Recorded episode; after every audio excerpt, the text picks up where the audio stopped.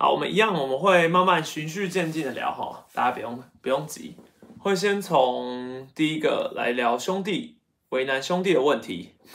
兄弟为难兄弟算是一个小双关啦。如果大家有看上一周的比赛，就大概知道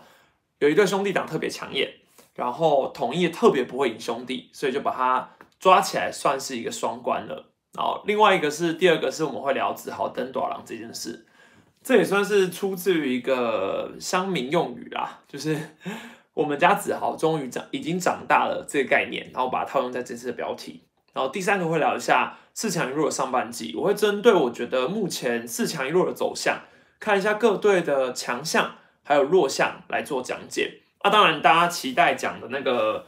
呃关键的那个挑战判决，我也会分析一下我自己的看我自己的想法。那我们就先从第一个话题开始聊。第一个话题就是兄弟为难兄弟这件事。那大家都知道，上个礼拜统一师其实非常有机会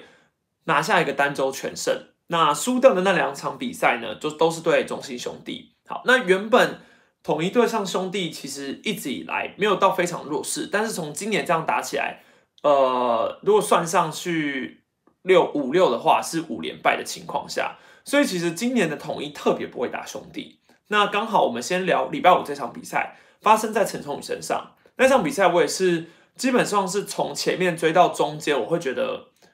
赢面蛮大的。对，因为其实前半段蒙威尔的头球会让我觉得威风八面，然后加上统一是先得分的那一方，然后还是来来一个三比零领先，所以其实只要稳住阵脚，我个人觉得没有什么输球的可能，就会觉得说，哎，气势很顺，而且其实那时候狮队是处在一个五连胜的气势上。所以我觉得做什么都很顺的感觉，打什么都是安打，防守什么都没问题，就都 OK。就后来在呃那个 play 下，就是第应该是第七第六局嘛，还是第七局，我瞬间有点忘记了。好，反正就是那个 play 是球队领先的情况下，已经先被追成三比二了。好，然后呃面对岳振华的打击，那蒙呃蒙威尔好死不死，终于用尽老半天，已经拿到了一个三振。但这个三振是呃抓好球数，而不是打者回棒落空。然后在那个三振判主审说好球的那个当下，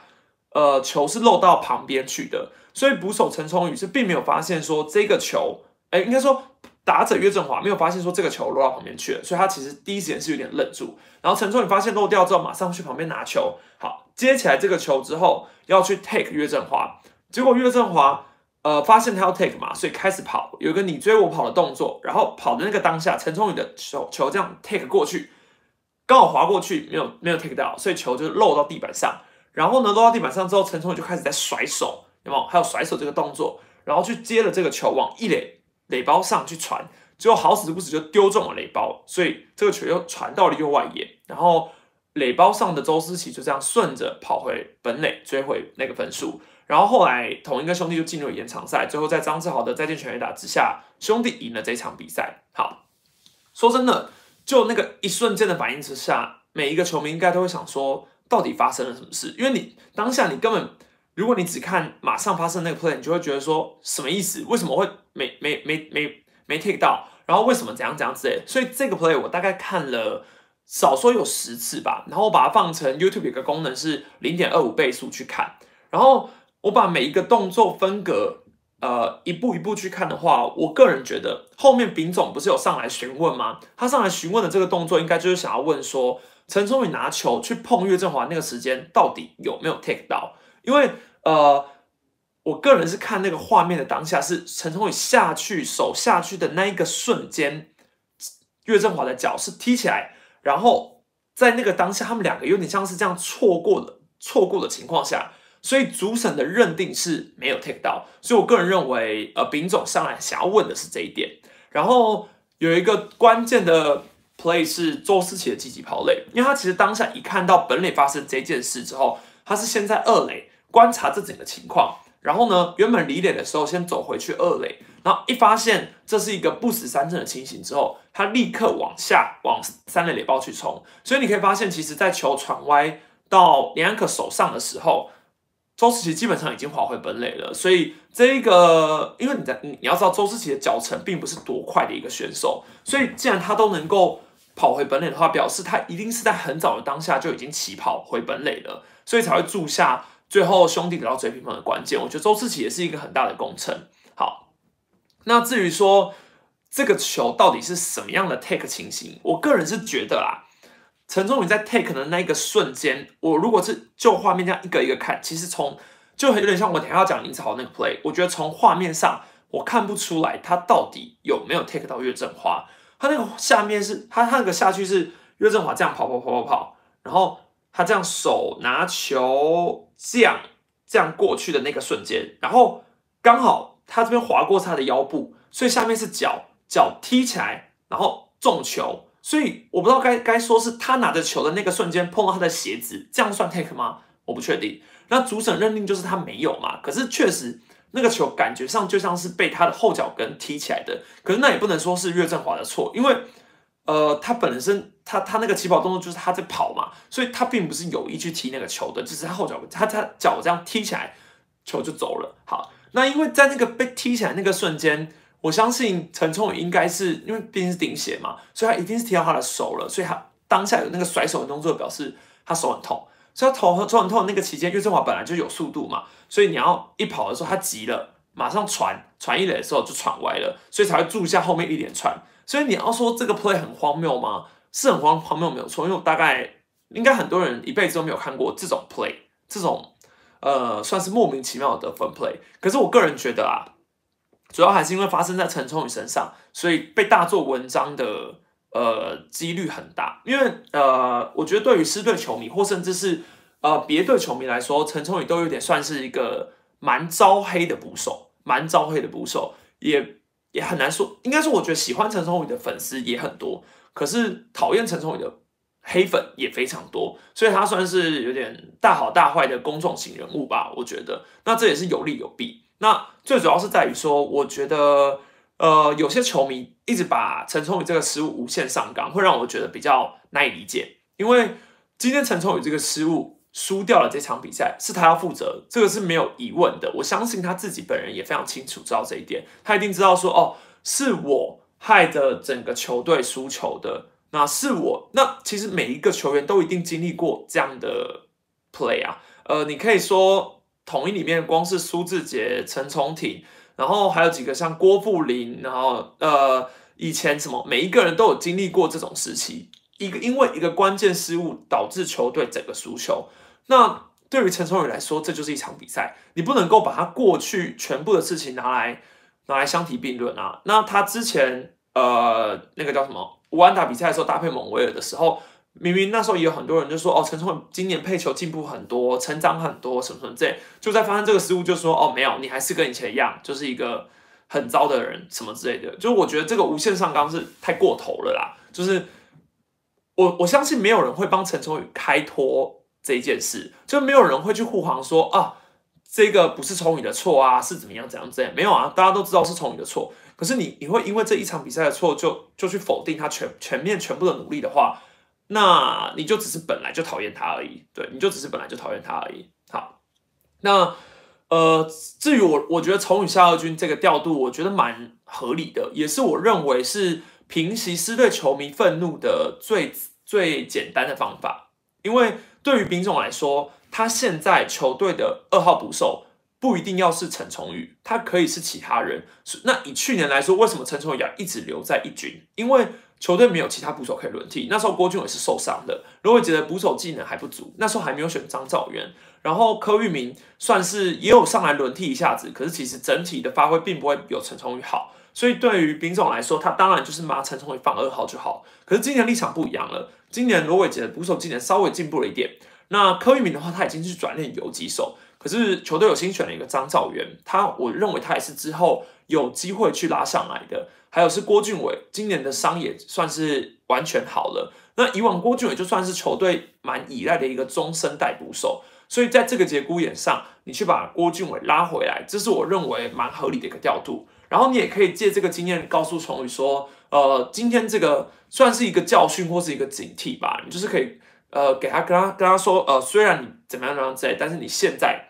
就是要因为这个 play，你要去冷静想一下，那也适时的给别人机会。所以我觉得，对于郭俊伟来说，这是一个很好的机会，他也可以去证明自己是不是有机会拿回球队二号捕手的位置。对，那对于同一次来说，我不会觉得到非常吃亏，甚至说影响太大的战力，因为就目前来说，球队的一号捕手还是林黛安，所以以林黛安来说，他今年的打击还有守备的表现都还是很稳定。还有你看主杀也找回了他之前辅城江永炮的威力，所以我觉得以捕手来说，林黛安现在还是很让人放心的。所以就这个 play 这个异动，我觉得是非常合理的。先有陈崇宇，后来陈崇廷这件事才会引起更轩然大波。当然，陈崇廷比起陈崇宇。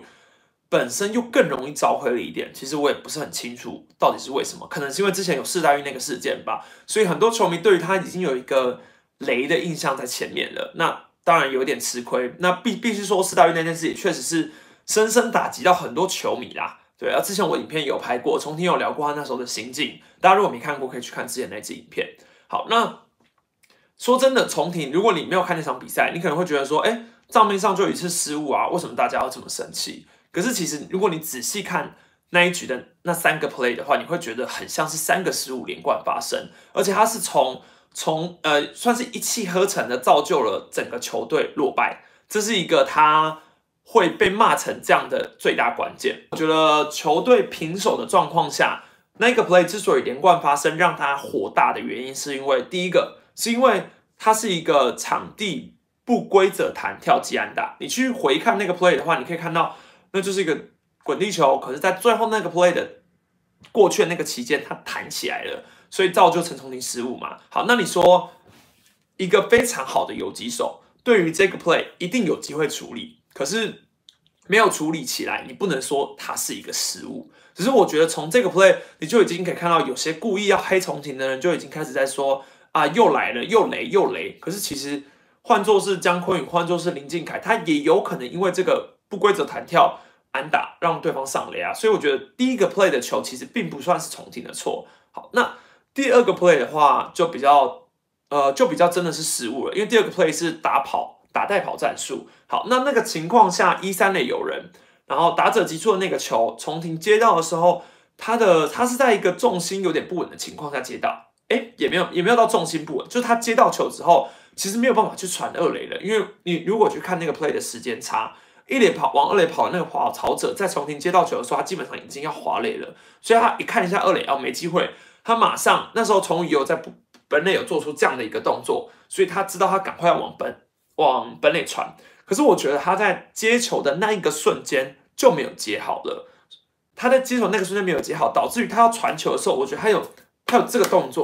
拿了一下球，拿感觉拿了大概两三下之后。要传，虽然我觉得他是球没有拿好的情况下，知道自己要赶时间，所以急着去传本垒，最后导致一个传歪的结果。那这一分当然也就没接到。那至于你说传准了有没有机会？机会非常大，所以导致于大家为什么会那么生气，就是因为传准有机会。所以以这个 play 来说，你当然可以算是游击手的过失，没有错。不过在记录上会记一个野手选择，那打者只是用一个滚地球带一分打点，所以看不出重体的失误。对，但对于来，呃，我是觉得这个 play 非常可惜，但也只能说，我个人觉得它也算是一个失误，没有错。好，然后第三个的话，就是整个事件的引爆点，因为在球队已经落后一分的情况下，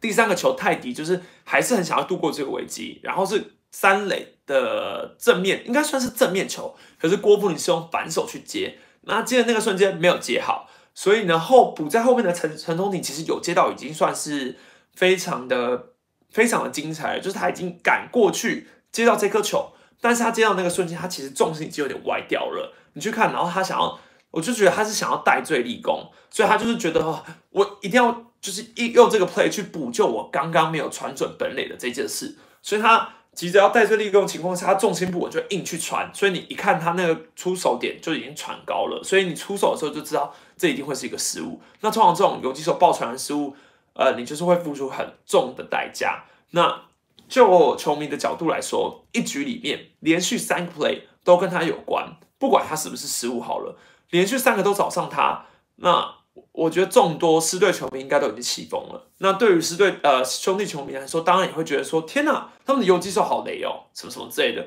就是说，哎，就是他们都抓不起来啊，所以应该会觉得是陈松廷的问题。好，那。讲真的，我觉得陈陈松廷这个有点算是呃联动式的受牵连，因为前一天是他的哥哥发生了这些失误，后一天换成是他弟弟，所以在球迷的心态上，一定也是投射嘛，会觉得说，哦，你这个兄弟党，兄弟党，兄弟党就是很雷，就是很雷，就是很雷，所以你就是会更气他们。好，那再加上那两天，统一真的很想要赢兄弟，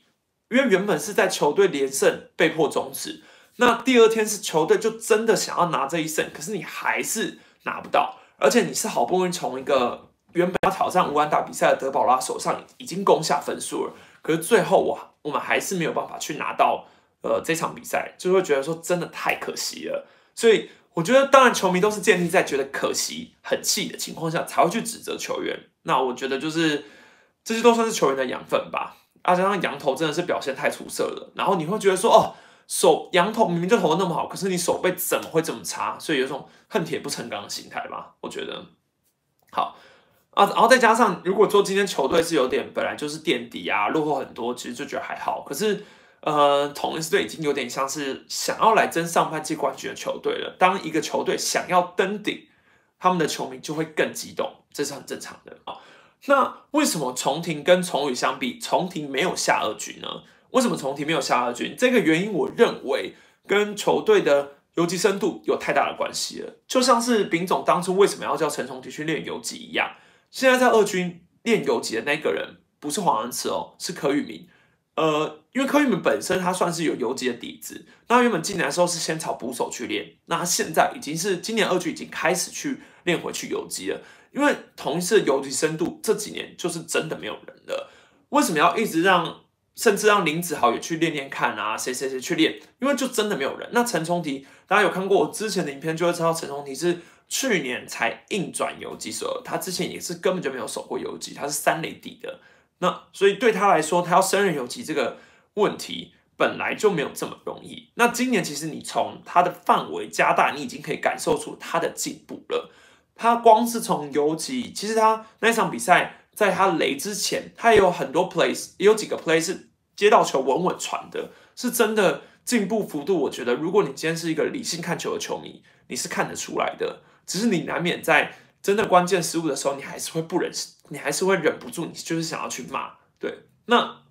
如果你今天把陈东庭放下去二军，你要么就是练一个一样新新练回去的柯宇明，要么你就是拉一个今年已经比较少守游击，年纪也变大，本来守游击就不是够稳定的黄恩赐，或者是吴国豪。那吴国豪开季也也已经得到一点机会，你可以看得出他传球的能力很不很不很，就是让人觉得很不安心。所以你眼前你看从你除了重庭以外，你还有其他选择吗？没有，所以合理来说，当然就很正常啊。对，就就很正常。所以重庭没下二局很合理。那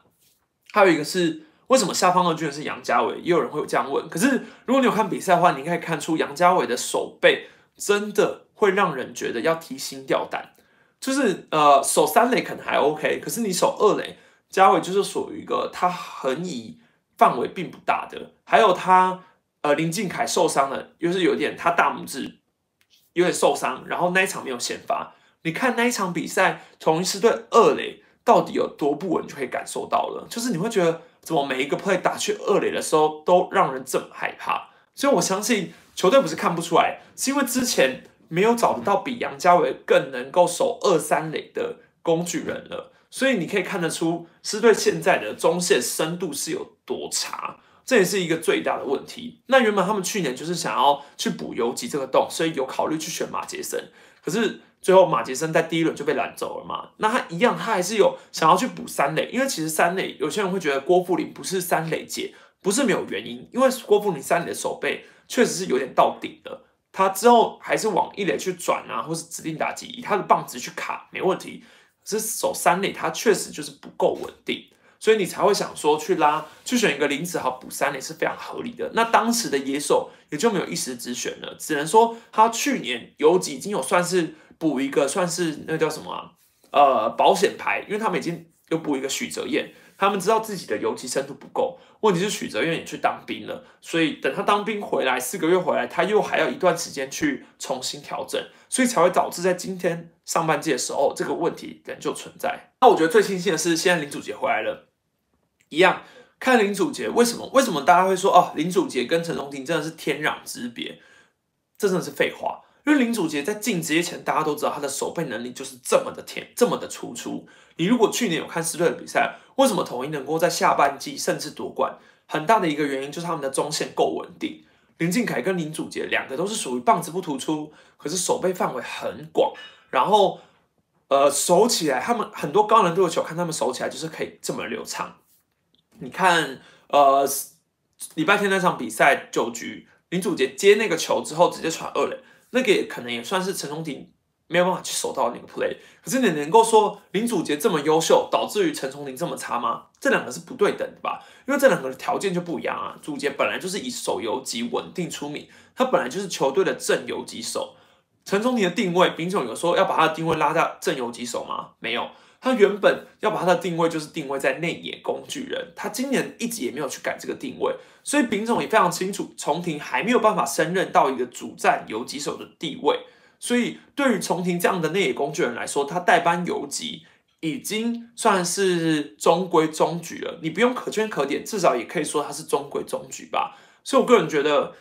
以重庭这样的表现，大家如果还要一直嫌，我也觉得好像也没没办法闲了，因为就真的没有比他好的人了，就是事实，这这也是合理的。再来，我们来讲一下子豪登短廊啊，第一个话题就聊了有点久，因为毕竟是思瑞，这我觉我觉得就是我个人觉得，就是对于黑兄弟党这件事，真的是。看的是有点于心不忍，当然是因为我本人就是有访问过蛮多四队的球员，加上我跟崇宇、重庭都访问过，所以我我觉得我一定会有带有私心，这个我不否认。可是我觉得今天这场比这两场比赛都是因为他们而输球是正确的，可是不能说他们两个以前所有的努力都直接否定掉，这实在太不合理了啦。子豪登短郎，我们这我我觉得应该有很多人不知道子豪登短郎是什么来由啦啊，因为我也不太清楚，如果有人知道可以补充一下。那它是出自于一个韩国动漫啊，那实际上为什么要要说我们家子豪已经转大人了呢？这个我不知道，这是是一些蛮蛮神奇的，蛮神奇的。反正就是子豪有蛮多梗图，就我我个人觉得很神奇，都有一些梗图可以放在子豪身上。呃，子豪是我们的大雾新秀，因为他的为什么有大雾新秀这个绰号呢？因为他是在桃园呃大雾延赛的那一天初登场，然后首安也在那天达成，可是因为大雾延赛了吧，所以首安就被吃掉了。好。那目前八场比赛初赛连五场有安打，周日四支四外加首轰。好，那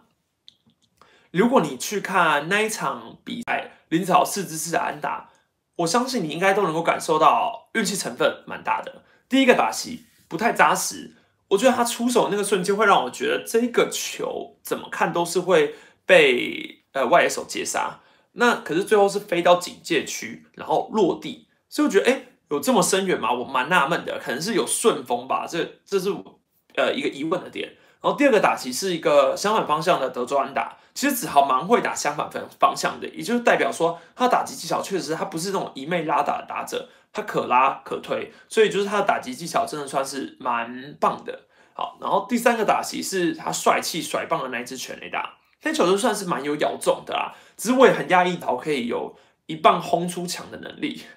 然后第四打其实是一个巧打，中间方他伸长了手去够那个球，所以呃从中间过去的，算是我个人觉得这四个打席都能够有点天时地利人和，就是要让林子豪在今天拿 MVP。对于子豪的一个怎么讲？对于子豪现在的表现，我认为有一个很重要的关键，第一是丙总很乐于给林子豪机会。其实，在那一场 MVP 之前，林子豪的表现没有说到非常的突出。手背上面其实也是有失误，虽然算流畅，但其实也是有失误。而且加上之前郭富林其实蛮打击蛮好的，他没有必要硬要把林子豪留在一军。哦，关键是很勇于给他代打的机会，就是算是有种铁的心，吃了秤砣的心，就是要练林子豪的概念呐。好，那还有一个关键是，以高中生毕业进入职棒的选手来说，他是一个心态很成熟的选手。我跟蛮多师队的球员聊过这一点。会发现，其实林子豪，呃，我我我听蛮多球员说，他们觉得他们觉得子豪算是那种高中生进来之后很直接就进入状况的，是属于不管是做人处事，然后可能各方面都有一种超脱高中生的水准，所以这是让蛮多球员也喜欢他的一点。所以我觉得他的心态成熟是让教练团也愿意一直给他机会的一个关键。因为其实我相信，呃，以高中生。呃，以高中生转职业的打者来说，你要马上的就站稳职业舞台，会有很多不确定的因素去阻挡着他。那我觉得子豪蛮像一个类型的打者，我觉得他其实蛮像林安可的，就他们都是属，我觉得子子豪不是属于那种，我觉得他的内向是偏闷骚，就有点像是他们两个都比较属于闷骚型的选手，就是感觉他们之后可能更加融入球队之后会属于更嗨，但他们偏内向。对，他们看起来目目前是内向的，蛮蛮有一个很神奇的道理，就是每次郑凯文上场的时候，呃，陈子豪都好像会有点接球的问题，就是每次都是郑凯文在投球的时候，陈子豪都会有接球的问题，凯文都怕子豪，但是林子豪上场的时候又一直狂打郑凯文，这是我觉得蛮神奇的一点。不然其实我觉得，如果你看周日那场比赛，郑凯文已经连续封锁了同一两场。然后又在面对一个球队要取得三连胜很少的情况下，居然就这样被林子豪一个人扳倒整个队伍，算是我觉得蛮神奇的一点，也是我觉得狮队一个很重要的关键。如果今天周二那场比赛赢不下来，那上半季真的会被压下，会被压到底。因为这三场比赛其实前两场我觉得狮队都有赢的把握，反而是第三场。感觉上是整个场地运气全部都站在统一这边，兄弟有非常非常多的机会，但是打得好的球都被接到，然后一些关键的 play、关键的判决，全部都是对刚好对统一比较有利，所以这是让我觉得比较算是天时地利人和吧，所以狮队能够赢下周日那场比赛。好，那当然我们要讲一些关键的 play 的话，就要讲一下林子豪的那个 take 嘛。好，这个 take 一定要讨论很久，我也知道等下留言区会。讨论的非常热烈，但我还是可以说，呃，我觉得大家还是以平心静气来讨论这件事。我我先讲我的观点，呃，在那个 play 的当下，是在第八局一三垒有人的情况下，张志呃第应该说第八局一垒人的情况下，张志豪要去冲三垒，好，然后中外野手长传到三垒的那个瞬间，裁判判 out。所以呢，证券的那个危机就度过了，变成一出局一垒有人，所以狮队就得以保了保了这个领先三分。好，然后继续下去。好，那其实从那个 play 发生的那个当下，我相信应该有百分之九十的球迷都会对于裁判的出局手势感到很纳闷，因为很多人会觉得说，哎，感觉没触到吧？感觉没触到啊，应该是应该会是谁发？因为主播其实那时候有犹豫说，哎。这个球有闪过哦，就裁判判 out，就是其实蛮合理。大家第一个反应看那个光速的画面，都会觉得说感觉就是 safe。好，那以三垒审杨崇威先生站的那个角度，我们从那个画面上来看，说真的，我还是看不出来。好，不管你是从重播，从那个当下那个判决，我都会觉得就是在那个一瞬间，我放零点二五倍速一样，那个手套就跟袖子。放在基本上同一个同一个同一个角度吧，你可以算是一个擦肩而过。但是呃，我觉得你就这个论点来说，裁判不管是判 out，或是他不管是判 safe，我觉得后面的重播辅辅助判决都一样会维持原判。所以今天重点就在于三连审杨崇威先生判定的判决就是 out，所以。呃，进入重播辅助画面判决的时候，大概有看了三个镜头吧，没有任何一个镜头可以显示出手套跟袖子到底碰到的什么程度，或者是足以推翻没有碰到，看不出来，所以最后就会导致成维持原判的判决，因为无法推翻嘛，维持原判，这算是重播辅助判决一个最基本的规则。好，那刚好好巧不巧。Take 判决这个 take 的判决的杨崇辉先生，也是前也是前两天陈冲宇要 take 岳振华的那一个球的裁判，所以会不会觉得很巧？就是陈冲宇那个 take 的那个当下，裁判也是说没没 take 到，然后在 take 张志豪这个当下，裁判是说有 take 到，我只是觉得很巧合啦，就是刚好判这个 take 的都是同一个人，算是有点神奇。好，那至于说裁判的主观认定有没有什么错，其实也没有什么错，因为他在他那个角度，他就是觉得那个是 out 嘛，在他那个角度，他就是觉得 out。好，那再来就衍生出重播辅辅助画面判决没办法推翻之后，第九局就变成是高宇杰死在二垒。好，那个时候祝总有上来询问，呃，这总上来询问问一下说，哎，这个判决怎样怎样怎样，然后裁判开会开了一整段时间之后。最后决定告诉祝总说：“哎，请回去，就是二连那个判决没有问题。”好，当下我们的解读是这样。可是其实当下祝总其实有算了做了一件蛮吃亏的事情，因为其实今年的规则已经有明确的写到，或是说你也可以说它是已经改过，它有明确写说，呃，今年的重播辅助判决，如果你已经用完的情况下，你在第八局之后，必须要有裁判主动的去讲说，呃，这个判决我们要不要来看电视，而不是经由外力干扰，也就是说，其他球队去讲说，如果是球队总教练上去问裁判说，哎。要不要看一下电视？这个是不被允许的，因为规则上面已经有讲说，是裁判认定有需要才使用，而不能因为球队要求而使用审视电视辅助判决。所以这是第一个祝总比较吃亏的地方。好，那就以八局后来我们经过赛后访问嘛，然后祝总也有讲说他的看法。八局下那个 play，他是认为现场大荧幕大荧幕上面给的画面是 safe，所以他说张志豪没有被 take 到，可是裁判维持了。原判嘛，那给的理由就是所谓证据不足这个理由，所以就祝总的认知上来说，证据不足就是没有使用到挑战次数，所以九局下他认为自己还有一次可以使用挑战的机会，可是裁判告诉他说，哎，你已经用完挑战权了，所以即使证据不足也要算那个挑战次数。好，那后来他也有去问联盟，联盟后来给他的解释是说，如果完全没有画面才会不算这个挑战次数。而且因为大荧幕放的画面看起来就是没有 take 到，所以是 safe。好，应该说，呃，祝总说联盟后来的解释是，如果完全没有画面才不算挑战次数，但是大荧幕画面上面看起来就是没有 take 到，是 safe 才对。我相信全场球迷也是这么认为。第二个吃亏的点就是他讲出，我相信全场球迷也是这么认为。光就这一个 bug 就可以让他被酸，因为要想。今天是在兄弟的主场，全场球迷怎么认为？当然是倒向主场球队那一边，不太可能是呃全场球迷突然会说：“哎，不对不对不对不对，有 take 到有。”如果说今天是在台南球场，大家当然会说有 take 到啊。这这一句话太不合理了，就是这句话算是他的一个失误。我觉得，就是你讲出这句话，会觉得把你前面的努力都抹杀掉了，因为这句话本身就会让你前面讲的话被球迷就针对嘛，因为不可能。现场球迷都这么认为，我当然知道，因为那是在洲际球场。好，那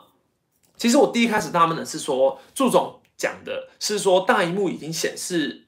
电视辅助判决了嘛，所以我就觉得说奇怪，那他已经大荧幕上面就有写说有写有电视辅助判决，所以祝总怎么会有这种认知，觉得说不扣挑战次数？这我个人是觉得很神奇的一件事。好，那后来我去看了一下规章的条文，因为现在规章其实在中华之邦的官网都已经有。放上去完整的，好，那上面有讲说，如果在完全无明确画面显示该判决正确与与否，是无需扣挑战次数的。然后有一个刮胡是说，非只接近之 play，好，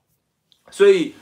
简单来说，我比较能够理解祝总了。就是看完这整个条文之后，我会觉得说，哦，我好像能够理解祝总的心态是什么。祝总的呃想法是觉得说。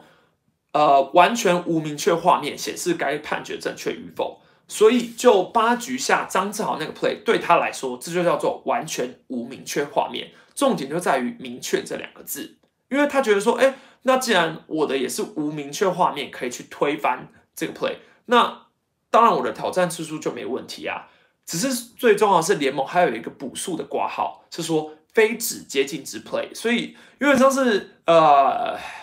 不，文章里面你要去细看每一个字，然后你要各自解读的意思，每一个人可能都不太一样。但以祝总的解读来说，他并没有去解读那个挂号，他只会觉他他解读的是说，呃，无明确画面这件事。所以后来联盟秘书长杨庆荣也有来表示说，八局下的判决是因为没有足够的影片可以改判，不是因为证据不足，所以是有算挑战次数的。如果今天证据足够的话，是必须改判，那他就会改判。那他有强调说，不是没有画面，而是画面看不出来，必须改判这件事情。好，那呃，我觉得后来呃，杨庆荣其实有讲说，每一个人对于规章的呃条文，他可能觉得规章的条文修正的不够清楚。那我个人觉得这个不够清楚，就是在那个明确、明确这两个字，完全无明确画面显示该判决正正确与否，无需扣条的次数。我觉得不如你就直接改成。完全无画面显示该判决正确与否，无需扣条案次数就可以了。明确这两个字，确实就是会让呃祝总当下有一些可能就算是有一些小误会吧。对，可能有些小误会这个概念。好，那我只能说，呃，以各种球迷来说，每个球迷都有自家的立场。就像当年，呃，桃园发生的那些球是缘得的事件之后，呃，各家球迷都会因为这件事吵翻天。好，那我觉得这就是一个要吵很久的事情，对，要吵很久的事情。啊，我再讲一下，哈，好，那我个人觉得这个 play 有两个比较大的关键。第一个关键是今天更改为挑战成功，可以继续挑战。这件事情，像之前丙总也有过两次用完挑战之后，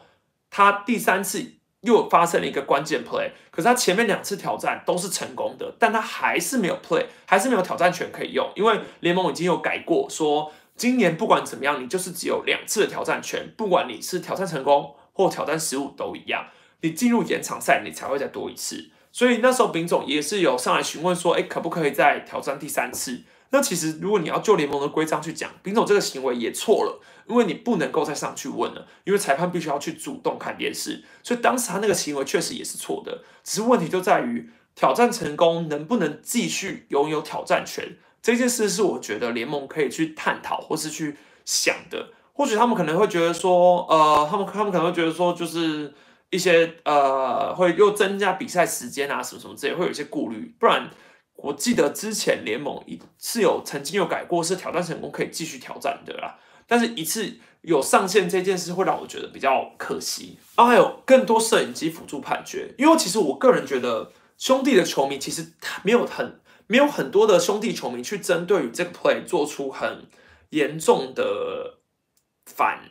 应该说反判决的问题嘛。就是大家可能都觉得，因为我觉得蛮多理性的兄弟球迷其实都有讲说。张志豪那个 take play，呃，以裁判原判维持原判这一点是没有问题的，对，因为并没有说像大家想象中的兄弟球迷都觉得说，啊，一定要改判，一定要改判。其实蛮多人都有说，他们也觉得理性上来说，他裁判主观认定就是这样。那画面就确实就是没有其他画面，所以他就是维持原判。我觉得球迷都 OK，只是当然还是会有一些比较激动的球迷，或是比较有呃。比较比较，反正就是每每队都会有比较激进的球迷啊，所以他们就会放大这些问题。对，不然其实以兄弟球迷来说，吵比较凶的真的是詹子贤啊。总而言之，这个 play 就是大概告这么一段落。那我觉得比较需要去想的就是，确实是挑战次数要不要继续限制。那就维持原判这个 play，我我是觉得没有问题。那也只能说还好，九局的那个 play，祝总上来问的那个二垒那个判决，裁判是做了一个正确的判决。不然，如果那个判决是误判，最后导致兄弟输球，我觉得这个事情就要再吵翻天了。第三个，我们时间有限，最后来讲一下四强一弱这件事。好，那四强一弱的话，以目前的战绩来说，为什么会是四强一弱？因为目前排名第一的是并列两个并列，中信兄弟还有富邦悍将，两个都是十一胜九败。然后第三名的是乐天桃园九胜八败，第四名的是统一师十胜九败。那最后一名呢是魏全龙七胜十三败。好，那以上半季来说，有一个非常特殊的食物链，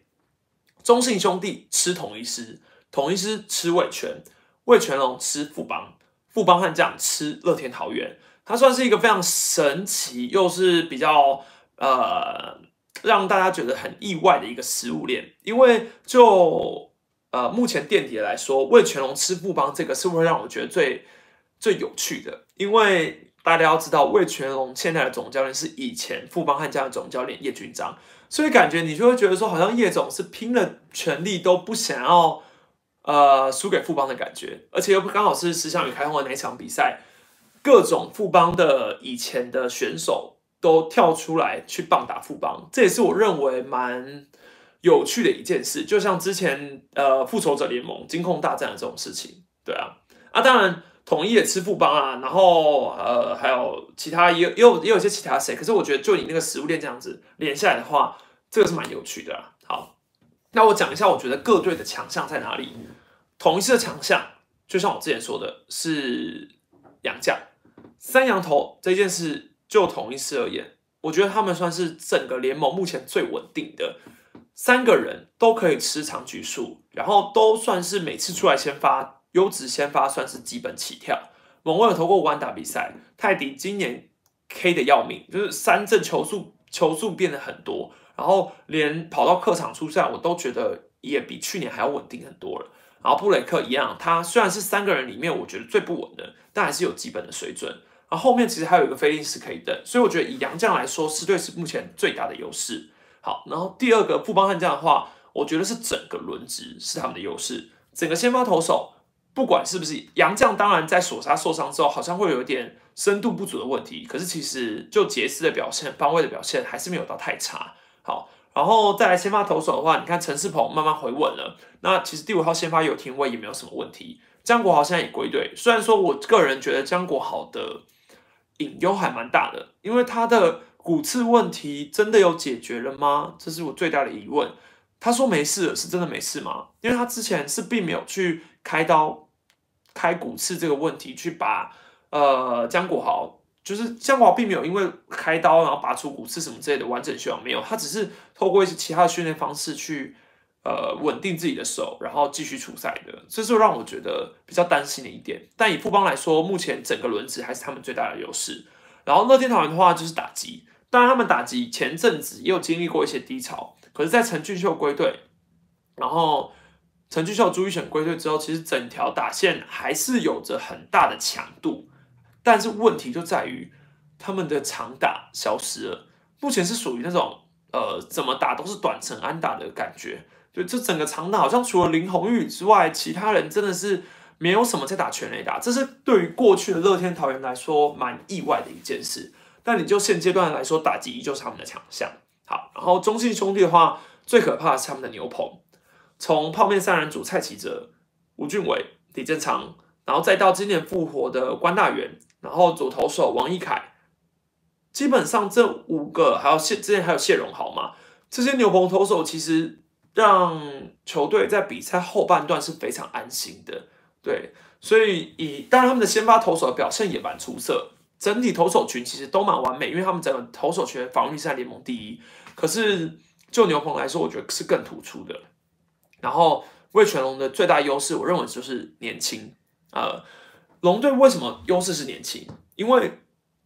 这支年轻的球队已经可以拿到七胜哦，已经可以拿到七胜了。他们是一支新城军前一年在二军的队伍，他们一上来一军马上就能够拿到七胜。当然他们还是第五名，可是他们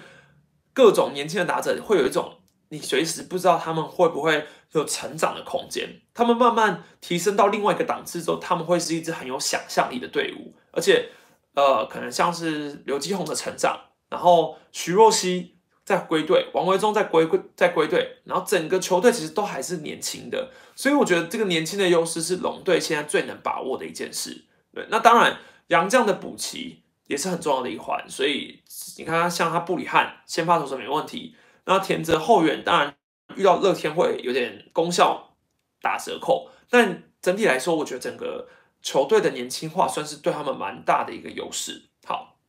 那弱项的部分就是在于每个球队又有各自不同的弱项，统一师的弱项就是守备，守备失误这一点算是狮队去年下半季进到总冠军之后很明显改善的一个问题。可是今年他们的守备失误又在林祖杰一受伤之后整个暴露出来，然后郭富林本来就是呈现比较不稳定，除了林敬凯之外，整个内野很不稳定。然后你一垒手属于那种你如果非高国庆上场，其他一垒手要去接那种玩慢等、玩玩慢斗的球都很危险，所以才会导致整个手球队的失误越来越多。这是我觉得他们最大的问题。好，富邦悍这样的话就是打击，为什么他们要补洋炮？就像我之前影片有说的。他们要补洋炮，因为就是他们觉得他们现在的打击火力串联已经还还是有很大的问题。虽然说庄伟恩上来来一个再见安打，会让大家觉得说，哎，好像这个新秀可以去期待。可是其实庄伟恩的模板本来就比较偏向是前一个韦恩林伟恩，属于那种短程短程安打型的选手，然后运用脚程垒间破坏力，嗯，去上垒的一个选手。所以我觉得，呃，以庄伟恩来说，不能够算是富邦今年就要期待看到的一个。内野界只能说是算在洋炮来之前的一个过渡期，所以再让蒋志贤现在要受伤，所以你富邦来说能有威胁的打者就是林一泉、高国辉，其他就是都要看看状况，适时的发挥。所以我觉得对上富邦，如果你过了林一泉跟高国辉，那其他好像就蛮容易过的。对，这是富邦的一个打击上的问题。再来是乐天桃园，我觉得是杨将。乐天桃园的杨将的问题在这就在于说杨将跟伤兵啊，但是你杨将来说，其实他两个先发投手霸凌爵还有是豪进，其实先发的表现都不会太差，但他们现在还是把另外一个杨将欧菲登放在后援。那以欧菲登放在后援，实质上的效应我觉得越来越低了，因为其实桃园的牛棚也没有到纸糊的这么严重。对，当然说他们有一些牛棚有过度操的问题，可是他们的牛棚本来就不算他们最大的弱项，他们也不是没有守护神啊。所以其实，呃，我觉得之后应该会想要把猛快拉上来，但问题就在于猛快现在在二军也不是非常的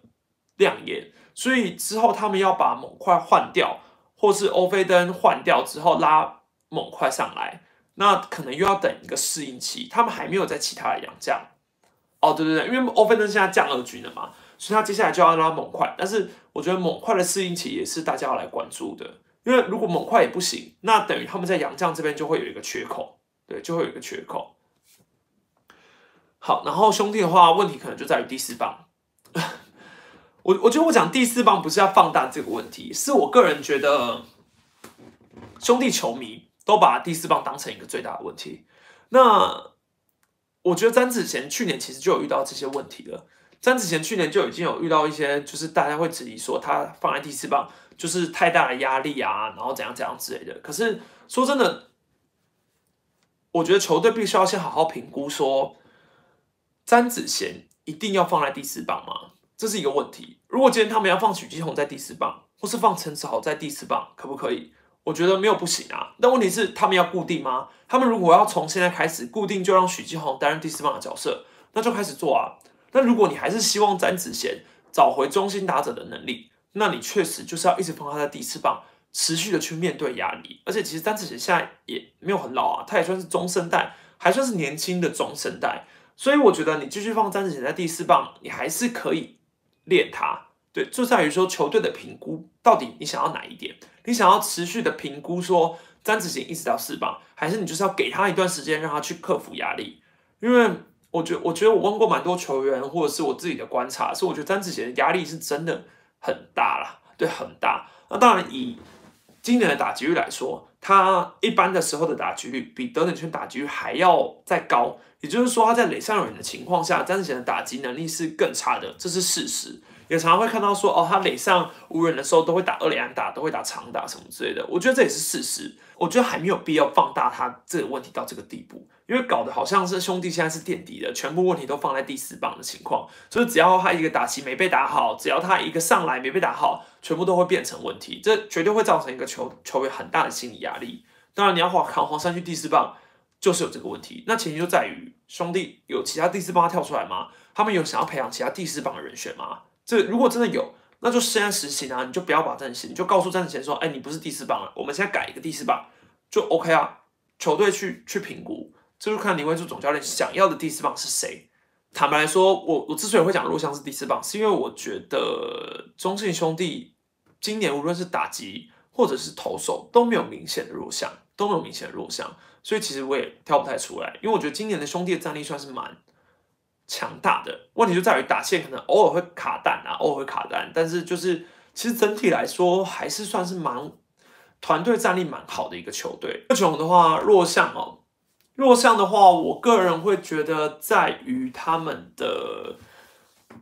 一样是年轻，就是我觉得魏全龙的年轻还是会是一个很大的问题。第一是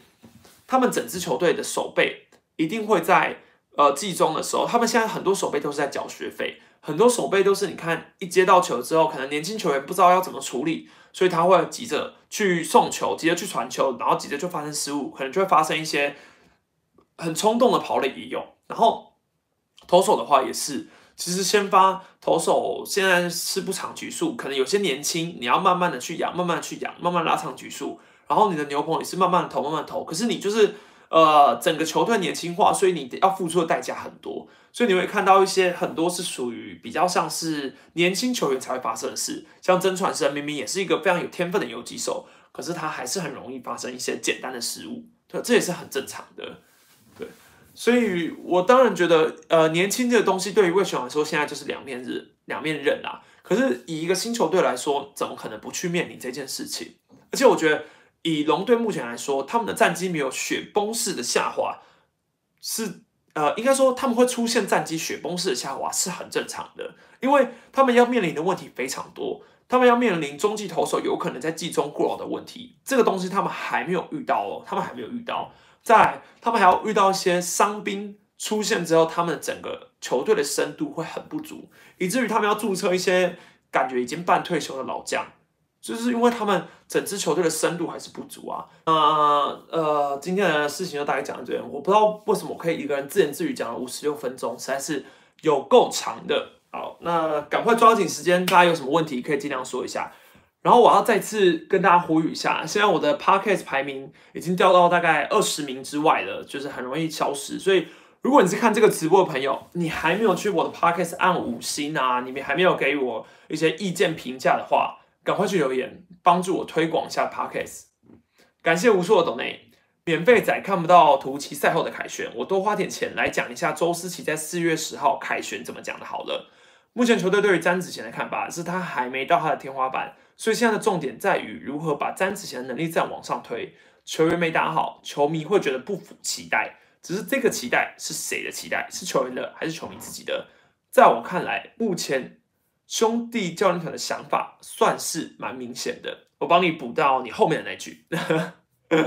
好，感谢无数的抖内，用一个语重心长的方法来跟大家说一下对于詹子贤的期望。对，那我个人觉得就是对于第四棒的期望，人人都会有啦。以前师队也有很长一段时间找不到他们的第四棒啊，在高国庆有点小退化之后，其实对于第四棒一直一些找不到期望。其实我个人为什么会觉得说，我刚刚为什么会说？南志杰、中，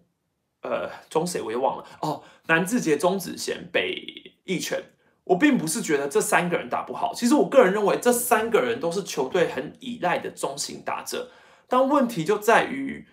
呃，志杰也是属于那种只要一打不好就很容易放大解释的，因为他可能之前在国际赛的时候，呃，就是会有一些比较被黑的历史。那詹子贤的话，因为他是黄衫军嘛，那林奕泉不用多说，他一直以来就是一个招黑的，就是招黑的特性，所以只是只能说很巧合，就是我不觉得志杰不好，甚至我可以说志杰算是统一球队里面我数一数二喜欢的球员，对啊，但呃，应该说是球队第一个发生事情会被抓出来谈的人吧，算是比较可惜。那当然，以拥基今年的打击来说，我也觉得蛮可惜的啊。虽然说，我也有问他说他的头发怎么不剪，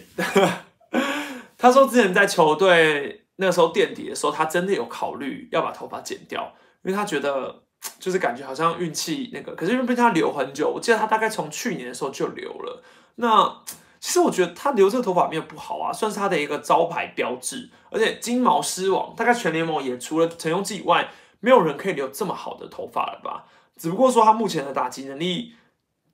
退的很严重，对，退的很严重。啊，他口香糖那个是是大家蛮关注的，我下次再问问看，说他到底是吃哪个牌子。